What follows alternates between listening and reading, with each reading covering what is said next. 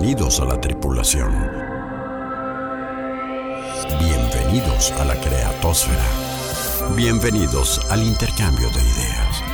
Bienvenidos a Merca Plus, Mercadotecnia con lo que quieras.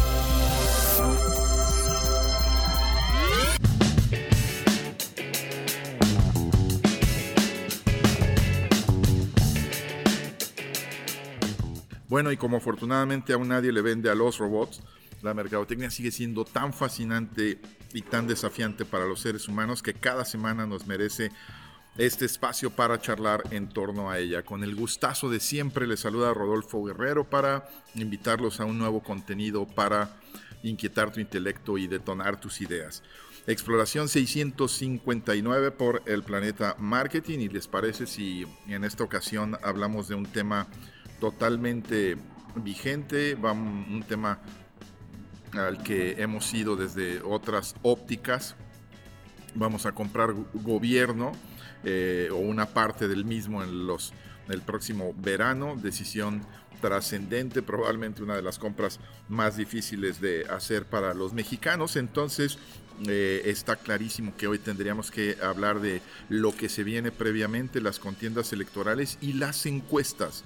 Encuestas es el tema en esta ocasión y un eh, placer verdaderamente tener un experto eh, con una marca de tanto prestigio guiándonos en nuestra misión de esta, en esta ocasión. Sergio Rodea, socio fundador y director general de la marca Lab, esta eh, firma que tiene 25 años en el mercado haciendo estudios de diferente índole y analizando y proveyendo inteligencia de mercados para diferentes marcas.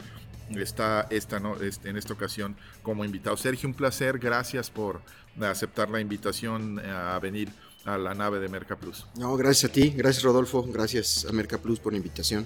Con mucho gusto podemos conversar sobre estos temas, ¿no? Pues adelante. Ya, lo creo. Eh, ¿De qué irán los próximos minutos de conversación con nuestro invitado? ¿Por qué no nos acompañan a saberlo en las coordenadas de la exploración? Activando propulsores. Coordenadas de exploración asignadas. Imposible separar la economía, las finanzas y por consiguiente los negocios de la política. Por eso resulta sensato interesarnos de verdad en el proceso electoral que vive nuestro país en la actualidad. ¿Te parece entonces si en la misión 659 por el Planeta Marketing aportamos un elemento esencial en los comicios modernos? Las encuestas ¿Y qué tal si analizamos el tema acompañados de un reconocido experto en nuestra tripulación?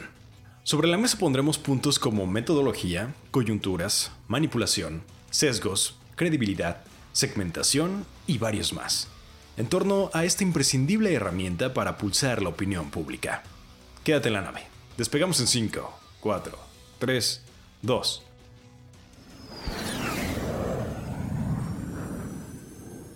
Y pues adentrándonos un poco en, en, materia, este, Sergio, me gustaría empezar por eh, preguntarte qué papel juegan eh, las encuestas en las eh, contiendas electorales en la actualidad. Bueno, este, otra vez, gracias Rodolfo y, y gracias a todos los que nos están escuchando. Bueno, el papel es muy importante en diferentes frentes. El primer frente es, tiene que ver con el trabajo propio de los candidatos, una de las herramientas que más se utilizan para poder diseñar estrategia pues tiene que ver con las mediciones. Eh, tú sabes que históricamente la primera encuesta este, se hizo en 1824, no tenía ningún valor científico, era un sondeo, una locura. Y, ya después, digamos, a, partir de 1936 es cuando Gallup empieza a inquietarse y empieza a generar esta data. Y en México en realidad somos como muy nuevos. ¿eh? Este, en México, en este aspecto, la verdad es que el que generó un, digamos, un impulso hacia esta herramienta fue este, la elección de Carlos Salinas de Gortari en el 88. En realidad ahí es cuando México empieza a leer las encuestas. ¿Qué papel juega? Pues el papel es fundamental.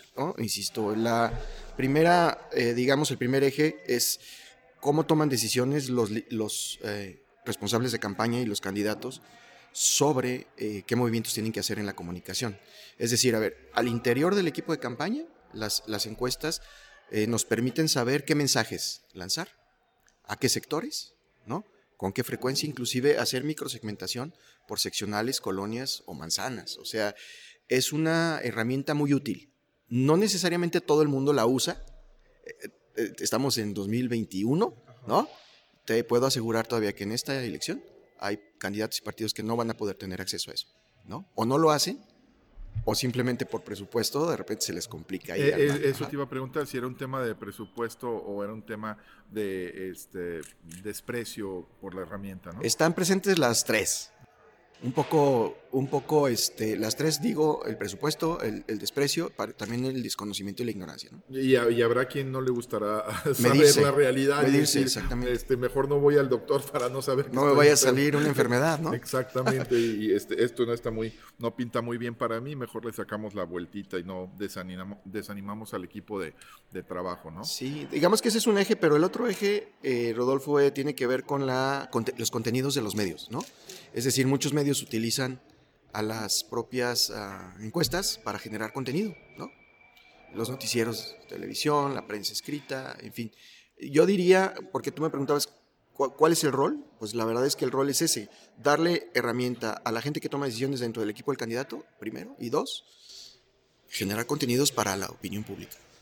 Y es un poco en el paralelismo con la mercadotecnia comercial de bienes eh, de consumo y servicios, eh, el ir um, haciendo modificaciones, así como lanzas una campaña o un producto y te vas dando cuenta de esto no está jalando, este, la gente no lo está entendiendo, el, las respuestas a la comunicación están siendo estas, eh, debía de ser una constante y, frecuente este monitoreo por parte de los de los equipos de campaña, de los famosos war rooms, para, para ajustar las campañas. ¿no? Hay, hay mm, eh, casos muy mm, célebres ¿no? De, de, campañas que han ajustado muy bien a tiempo, ¿no? Este, algunos candidatos. ¿no? Sin duda, nosotros hemos estado presentes en algunas de ellas y te platico una anécdota así muy, muy rápida, pero muy interesante. Fíjate que eh, hace algunos años para una, un candidato a presidente municipal, eh, nos reuníamos cada viernes, entregábamos los resultados de la encuesta de ese municipio.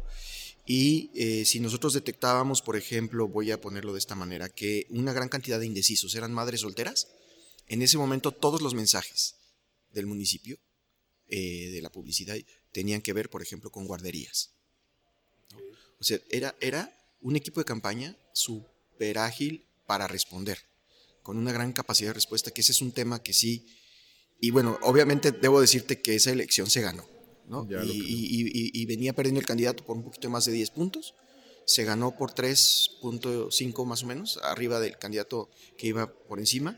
Entonces sí, este, la idea es cómo hacemos para calibrar el mensaje y, y no solo el mensaje, sino la manera de hacerlo llegar, ¿no? Ya lo creo, sí. Y vaya que bien decías que eh, entramos a esta, eh, al conocimiento y el aprovechamiento de esta herramienta a partir de, Salinas y, yo diría que eh, estamos en, pañales, muy reflejado también en, lo que citabas de que increíblemente pudiera haber hoy candidatos, partidos que no la utilizan, porque yo me acuerdo haber asistido a una conferencia de el propagandista de la campaña de George Bush hijo, este eh, donde, no sé, estamos hablando de hace 30 años, una cosa así, donde tal cual, ¿no? La encuesta les reflejaba algo por las mañanas y en la noche estaban lanzando un spot de televisión, o sea, lo producían en, en el transcurso del día para aprovechar esa coyuntura, contestar algo al, candidato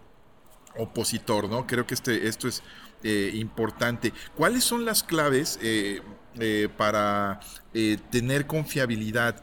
en las encuestas, eh, eh, Sergio. Eh, esta, esta parte me parece súper interesante porque de repente sabremos y hablaremos más adelante de las encuestas a la carta, este, donde el, el partido, el candidato, este, compra algunas este, casas encuestadoras que se prestan sus servicios para que digan lo que, manipulando lo que él quiere que se diga, ¿no? Pero, pero ¿cómo, cómo confiar como eh, el ciudadano promedio? ¿Cuáles son las claves para tener confiabilidad en una encuesta?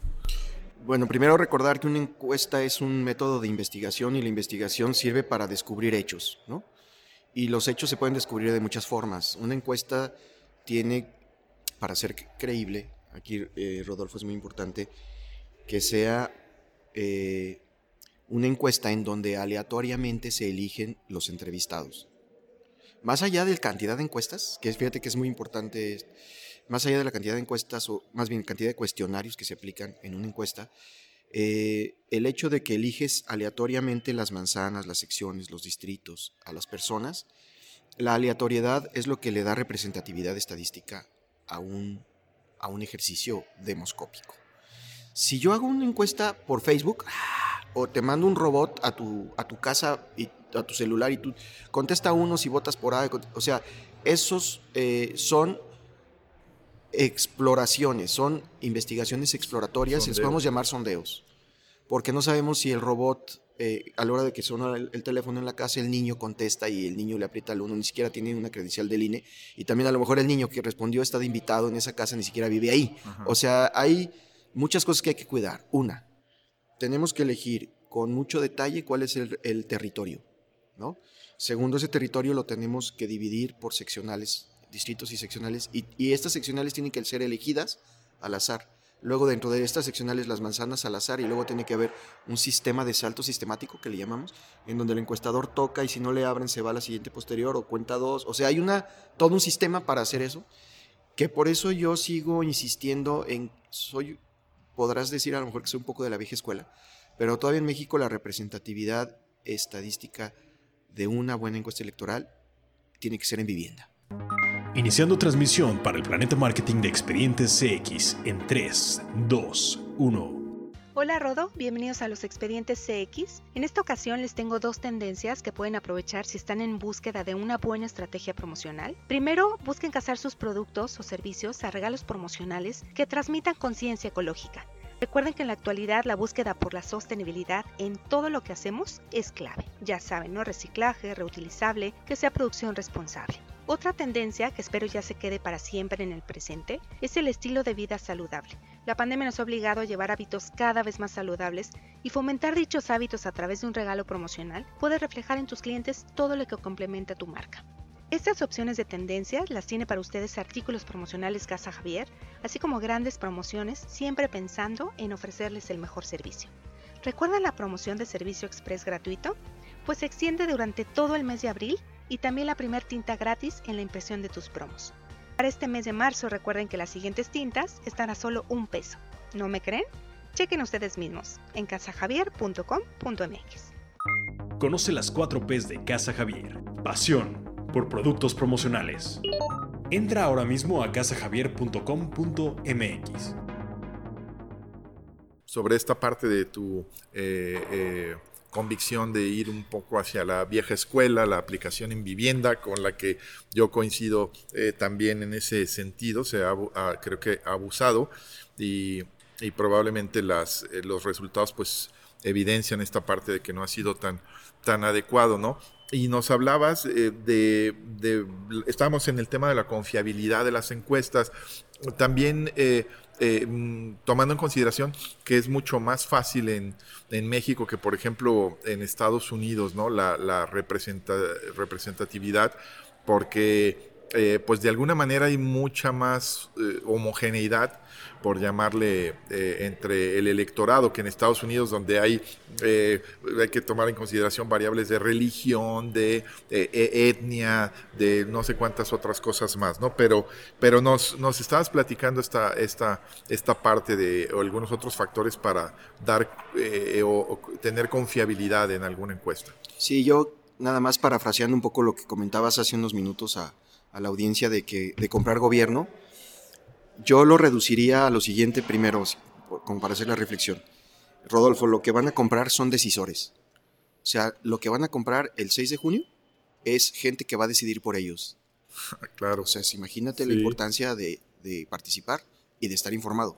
El problema es que no necesariamente todo el mundo está, consciente. consciente e informado. Pero bueno. Muy, muy buena aseveración y ya en ese, en ese sentido, pues si me apuras tantito, tienes razón y hasta el futuro es lo que va O sea, todo lo que va a pasar en tu colonia, por lo menos en Jalisco, que no tiene una elección a gobernador, sino es presidente municipal y diputados.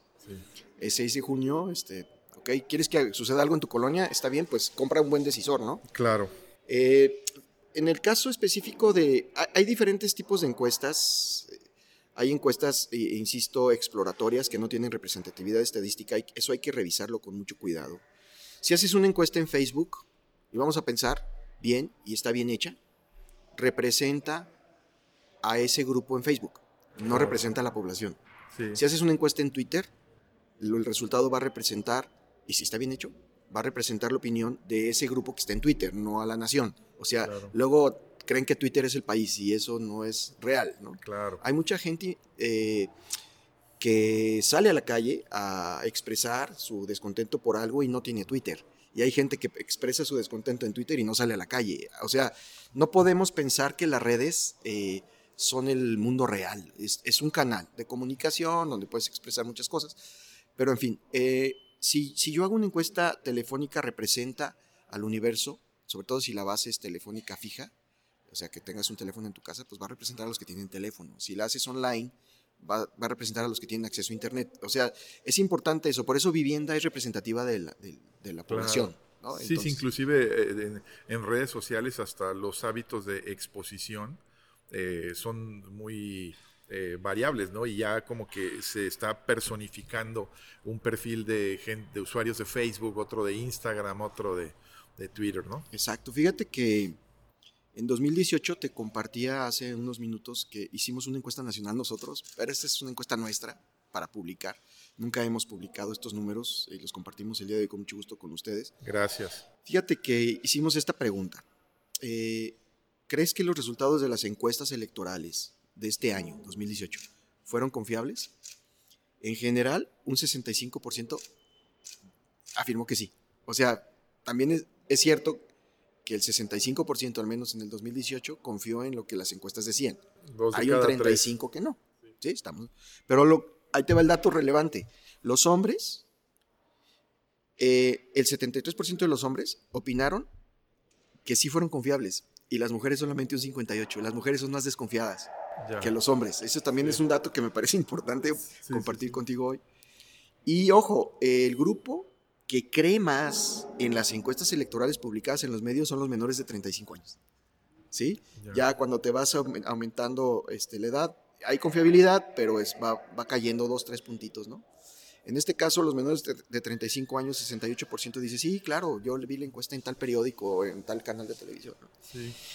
Y bueno, lo que, lo que sí me parece importante en ese sentido eh, sobre la confiabilidad es decirte, mira, hay encuestas que te hablan para inducir el voto, que son una un medio de comunicación publicitario como por ejemplo, ¿sabía usted que fulanito de tal ha hecho esto, esto y esto y ha hecho esto por el agua y ha hecho esto por usted?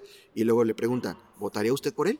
O sea, eso se llaman push, se les llaman, se les denominan encuestas push y obviamente son una herramienta... Eh, que no pretende reflejar una realidad, sino emitir un mensaje. Emitir un mensaje para que la gente se convenza de que ese personaje que fue descrito es el bueno. Esa es la encuesta push. Luego está la encuesta, insisto, o la, exploración en redes, en eh, telefónica y con robots. Esas también son exploraciones, son interesantes, no, no, hay, no hay que descalificarlas, ¿no? porque todos los ejercicios siempre pues, son, son, interesantes. Pero lo que sí es importante es eh, entender la seriedad de, del registro de los datos. Y te voy a platicar algo. ¿Quién regula? ¿Quién regula? A las casas encuestadoras es el Instituto Electoral de Participación Ciudadana, al menos en Jalisco, en la parte local, y el INE a nivel nacional.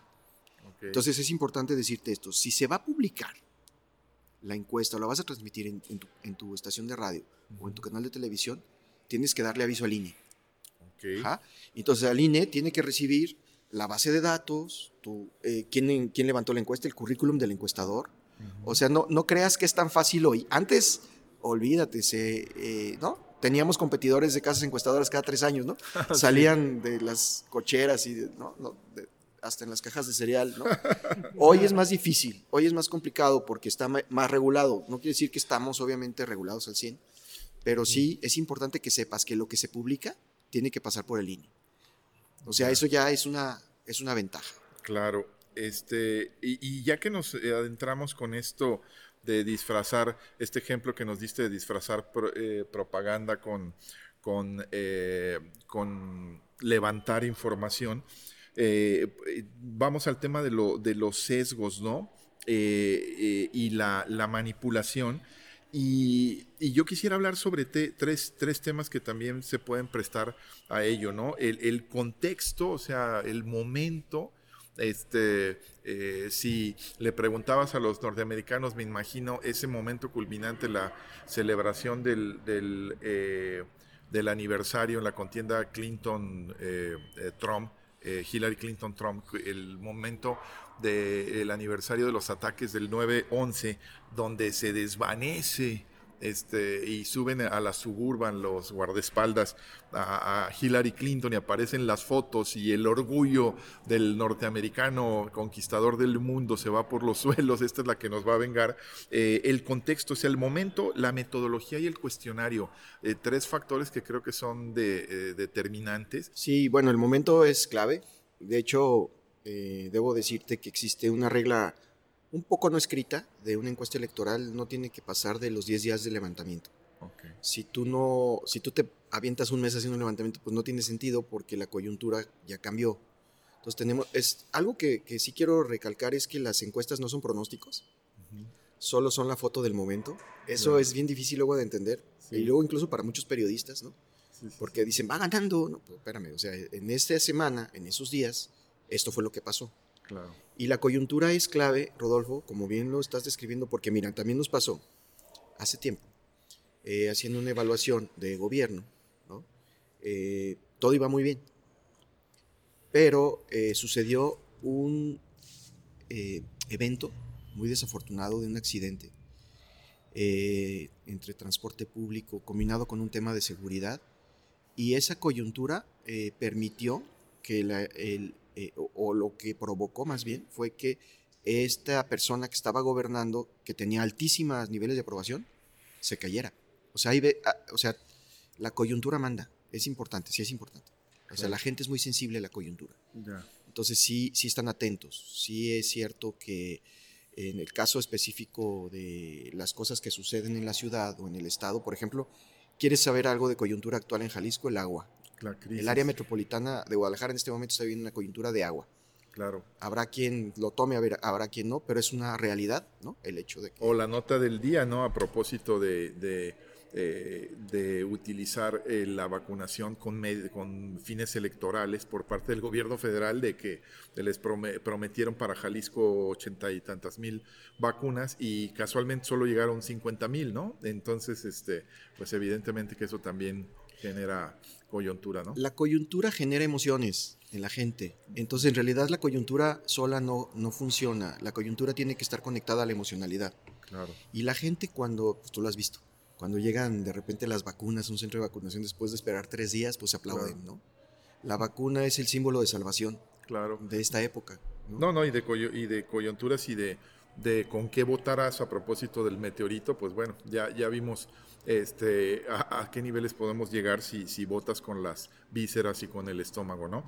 Eh, y, otro tema es este, el cuestionario también muy importante, desde nos ilustraba sobre preguntas ya medias inducidas, pero esta parte, eh, ¿qué, importante es eh, técnicamente, ¿no? ¿Cómo, ¿Cómo defines o técnicamente cómo dices, esta pregunta está bien hecha, no tiene sesgos, no tiene propensiones de respuesta? Hay algunas reglas. Primero, no hay que preguntar lo que ya sabes, porque es pérdida de tiempo. Okay. La segunda es no, no preguntes lo que el otro no sabe. ¿Sí? Y la tercera es procura no tocar las, ah, el ego del entrevistado o sus convicciones.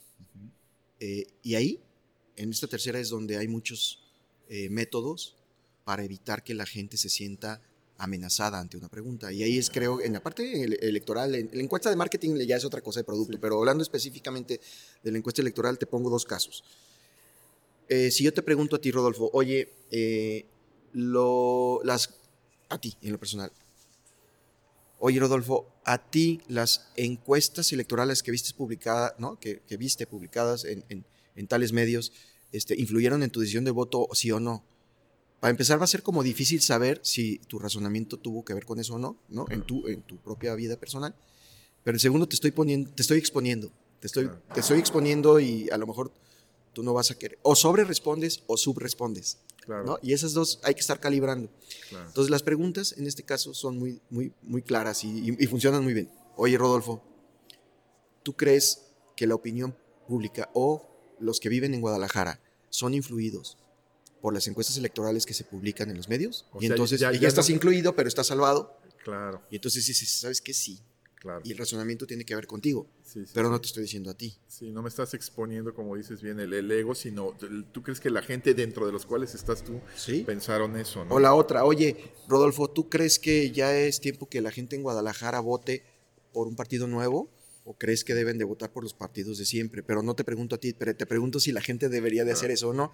Y entonces tu respuesta me va a remitir a ti y a tu, y a tu propio imaginario de la ciudad. Claro, oye, porque, eh, y, y yendo un poco atrás en- cuando decías, este, no le preguntes lo que no sabe. Ah, porque luego viene la mexicanada muy evidenciada este, en, en muchos programas hasta de comedia, de que no sabemos decir no sé. O sea, yo te, sí, tú pregúntame, yo te contesto. O sea, el tema, digo, hasta el, el- el- una calle, ¿no? Este, oye, amigo, no, no sabes dónde está esta calle. Sí, dale para acá, luego das vuelta y te, te- te mandan exactamente para otro lado, pero el mexicano es muy de, de, de, este, de, de no aceptar su ignorancia, siendo en muchas ocasiones y en, eh, en promedio muy ignorantes, ¿no? Digamos que hay dos temas ahí. Hace tiempo tuvimos la oportunidad de llevar un, un taller con un personaje español que tiene que ver mucho con el lenguaje. Y dice que si a todo, eh, si nunca dices que no, tu sí no vale. Ok. O sea, siempre estás entregando tu poder de elegir. Y la gente no entiende que tiene un gran poder a la hora de elegir. Claro. Y, y por pena dices que no, que sí a lo que no. En fin, eso sí es importante ir madurándolo, ¿no? La otra sí debo decirte, Rodolfo, y tú lo sabes muy bien, que en México las personas viven, muchas personas viven al día y están como muy inmersos en lo que va a pasar hoy. Por eso hay un tema muy importante que sí me gustaría aclarar, que es, oye, Rodolfo, hay dos factores importantísimos que hacen que la gente vote por algo o deje de votar por algo.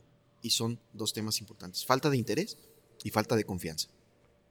Entonces la gente no se mete a analizar un candidato como nos encantaría que lo hiciera. Pues porque por un lado hay falta de interés, por otro lado hay falta de confianza y por otro lado están inmersos en su operación del diario, del día a día. Entonces esos son como los tres grandes obstáculos que hacen que ciertas buenas propuestas no lleguen, no permeen, porque la gente no es activa en el sentido de hacer búsquedas. La gente es receptiva, es pasiva, entonces lee lo que le llega, no hace búsquedas. Claro. Entonces, eso lo aprovechan muy bien los que coordinan las campañas para poder construir comunicación que sea efectiva para ellos. ¿no? Oye, y a propósito de la vieja escuela, eh, Sergio, y de, de el metodología y de muchas otras cosas que puede, cuestionarios bien diseñados, este, eh, muestras muy bien eh, elegidas y segmentadas y demás, pero el encuestador, Ah, eh, el factor humano, este, el, profesionalismo, la ética, de, ¿sabes qué?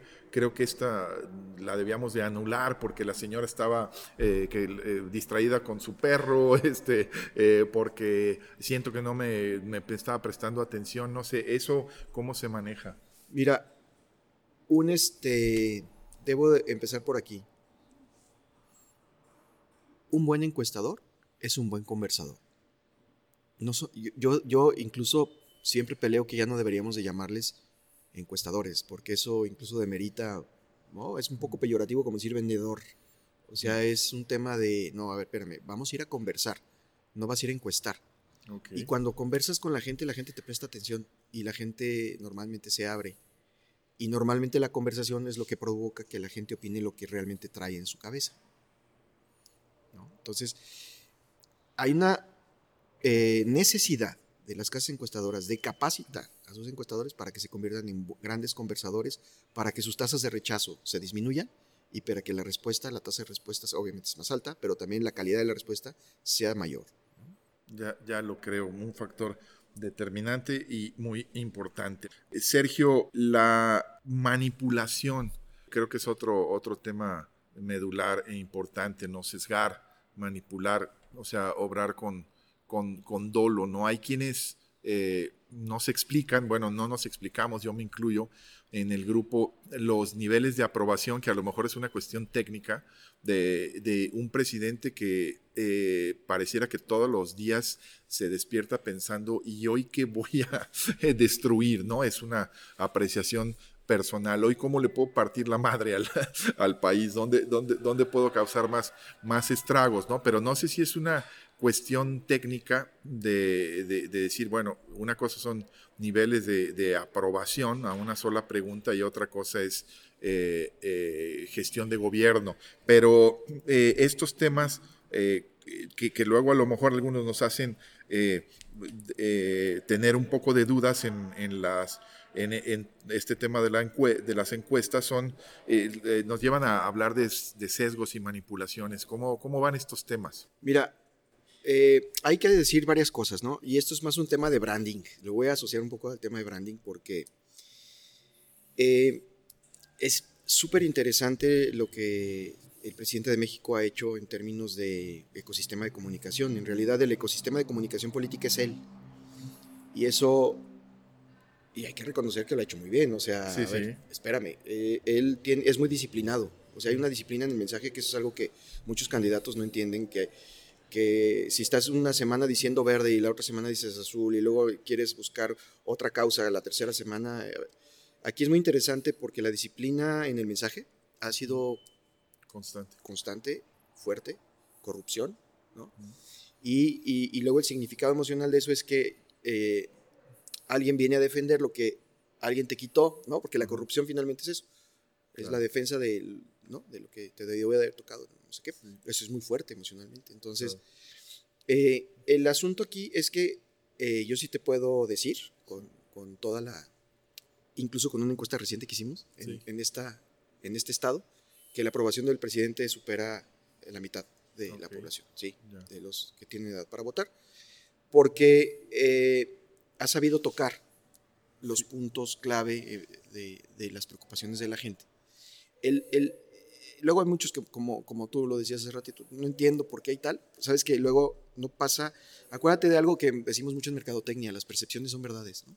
Entonces la gente no se informa, no sabe realmente si hay una caída en la economía, si hubo desempleo, si hay empleo. O sea, si hubo un eh, escándalo con el señor Bartlett y sus no sé cuántas casas y las, los parientes del presidente están en el sureste este, eh, corrompiendo y demás. No se enteran, ¿verdad? Hay un teórico por ahí con el que discutimos estos temas el año pasado y nos, nos hablaba de que la memoria eh, comunitaria o la memoria de la opinión pública dura cuatro meses. Ya. Ajá, entonces Bartlett, pues los muchachos jóvenes, menores de 35 años, no saben ni quién es, o sea, o si saben, no tienen mucha idea. En fin, lo que te quiero decir. Sí, decía Felipe González, este, el político español, los latinoamericanos tienen memoria de 15 días, ¿no? Sí. sí. Bueno, acá el otro especialista ah, nos, dio, un poquito más, ¿no? sí. plazo, pero bueno, el tema es que eh, yo, yo me quisiera abocar a lo siguiente. El, para poder competir, tienes que tener una oferta, no una promesa única. Y el ecosistema, eh, insisto, el ecosistema de comunicación política actual en este país, pues es el presidente. Sí. Solo el que sea capaz de crear un ecosistema de comunicación política alterno podrá competir. Mientras tanto, no es un monopolio, hay que reconocerlo. Claro. Es un monopolio perceptual y es una gran marca. O sea, sí, sí, Ahora, una cosa es la aprobación del presidente, otra cosa es la aprobación del su gobierno y eso, eso, eso ya son otros temas. ¿no? Claro, sí, sí, sí. Pero, a ver, yo sí creo que, incluso como mercadólogos debemos reconocer el trabajo de comunicación que ha logrado. totalmente. Es impresionante. a nivel propagandístico, lo hemos citado aquí. Ahí. Ahora, debo, quisiera nada más hacer una observación en branding. ¿Te acuerdas que cuando hacemos marca, qué decimos? Este, incluso habla nuestro lenguaje, ¿no? Cuando vas a una cafetería norteamericana, no dices chico grande, pides como, ah, de este modo, ¿no? Hasta tienen sus propios nombres. Ok. El lenguaje que se está usando es el lenguaje que él puso. Claro. Sí, sí, sí. Y la agenda que se eh, politiza todos los días la propone y la dispone él. Entonces, en realidad, algo que decimos mucho en branding o en estrategia de negocios es, si quieres competir, trae al competidor a tu territorio. Sí, y es lo que ha logrado muy bien. Claro. O sea, no hay un territorio alterno en donde, en donde alguien esté procurando que alguien se meta acá. Es decir, nadie está creando territorios. Claro. Todo el mundo le está respondiendo. Es muy interesante. Sí, ya lo creo, ya lo creo. Oye, y antes de que nos gane el tiempo, una, una última, Sergio, eh, que en esta charla tan interesante, tan eh, amena y que agradecemos tanto de un experto de tus eh, ni, alcances.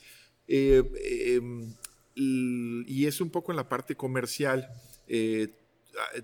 Yo he venido leyendo de unos años a la fecha una mm, cierta, cierto descrédito para algunas herramientas cuantitativas en, en, beneficio de lo cualitativo, que tiene que ver con, eh, eh, con que a veces eh, la forma en cómo contesta la persona, el, el cerebro eh, reptílico o el córtex o al que estás eh, invocando en una pregunta puede dar cierto tipo de, respuestas. ¿Qué, ¿Qué, piensas de esto y, contextualizándolo en el tema de esta exploración que son las encuestas? ¿A ti te gusta más lo, los estudios cualitativos o lo cuantitativo o se complementan? Mira, nosotros eh, de hecho ya tenemos como empresa 25 años y siempre hemos dicho que la combinación de las metodologías es lo que te ayuda a la precisión.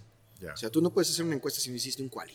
O sea, no puedes hacer un quali sin un quanti después. O sea, son primos hermanos y tienen que ir juntos si queremos lograr precisión. ¿no? Entonces, eh, lo voy a poner de este modo. El cualitativo es muy profundo y poco representativo. Es tan profundo que nos ha tocado estar en entrevistas en donde las personas cuando responden lloran porque tocas fibras emocionales muy poderosas. Dices que a mí el que me enseñó a manejar fue mi abuelo y murió en un accidente. Entonces, y eso no lo recuperas en una encuesta. Sin embargo, lo cualitativo no es representativo. Solamente fue la opinión de ella o de él. Claro. Cuando vas a la encuesta, es poco profundo, pero es representativo. Entonces, los, los cómo piensan, los sacas en quali, y ahí es descubres en la, en la parte electoral cómo piensan de uno o de otro. Y cuántos piensan eso, los sacas en la encuesta. Esa es la complementariedad. Y ahí es donde juntos armamos la estrategia. O sea, porque también lo relevante que me parece importante, Rodolfo, decirle a, nuestra audiencia es que, oigan, las encuestas como para qué, señores, para tomar decisiones. ¿Sí? Para tomar decisiones. Ahora, si nosotros estamos viendo, eh, eh, se combinan, ahora, claro, el neuromarketing, las emociones, todo eso es muy relevante, es muy importante, pero sí te tengo que decir que todavía en México, más de la mitad de la elección se decide por emoción. E inclusive, eh, ahorita, a estas alturas del partido, podríamos decir, hoy este, terminando marzo, hay alrededor de 55% de personas que podrían cambiar su voto el día de la elección. O sea, tampoco es que todo esté escrito. ¿eh? Claro. Una encuesta no es un pronóstico. Claro. Nos sorprendimos en las elecciones del 2018 porque mucha gente, en algunos casos el 20, en otros casos más del 30, eligieron el día de la votación, cambiaron lo que habían dicho en las encuestas. Claro. O sea, la movilidad es muy alta. Y por último, me gustaría, si me das oportunidad de 30 segundos más, decirte que, porque cuando hablamos me decías, oye, ¿y, influyen o no influyen las encuestas en la opinión de la gente? ¿Te acuerdas? Claro. Ok, en el 2018 nosotros hicimos una encuesta nacional en donde les hicimos la pregunta, salvando su ego y su personalidad, ¿no? Que decía, ¿crees que los resultados de las encuestas electorales influyeron en la decisión de los votantes en la elección de este año? Te voy a dar el resultado de Guadalajara. En Guadalajara el 64% afirmó que sí influyeron. O sea, ve, la fuerza. Sí, sí, sí. El 65% fue hombres ¿no? y el 63% mujeres. Pero te voy a dar el dato más importante en el sentido, bueno, obviamente los menores de 35 son los que se sienten más influidos, pero los niveles socioeconómicos, te doy un dato rápido. El nivel socioeconómico AB solo cree que influyeron en un 64%, el C más 56%. Pero chécate el C, la clase media es un 70. Wow. El D más 66 y el D, que es la clase más baja, un 89%. No, bueno, ahí está. Ahí, parte, de la, respuesta. Exactamente. Sí, pues ha sido verdaderamente un placer y un aprendizaje eh, muy interesante el que hemos tenido en esta ocasión, eh, guiados por Sergio Rodea, socio fundador y director general de la marca Lab, un eh, encuestador de, de, CEPA con muchísimo prestigio y experiencia, a quien le agradecemos habernos llevado en esta ocasión a profundizar en las encuestas. Muchas gracias, Sergio. No, muchas gracias a ti, Rodolfo, por la invitación. Gracias a quienes hacen posible este programa, Denise Melero, Manu Rosas, yo soy Rodolfo Guerrero y ahora los dejo confiando en que si ustedes saben o están más interesados en la mercadotecnia que antes de despegar a esta trayectoria, nosotros entonces hemos cumplido con la misión. Por ahora, nuestra exploración por el planeta marketing aquí termina para dar paso a la reflexión y la interacción diarias. Hagamos contacto nuevamente en esta frecuencia en 167 horas.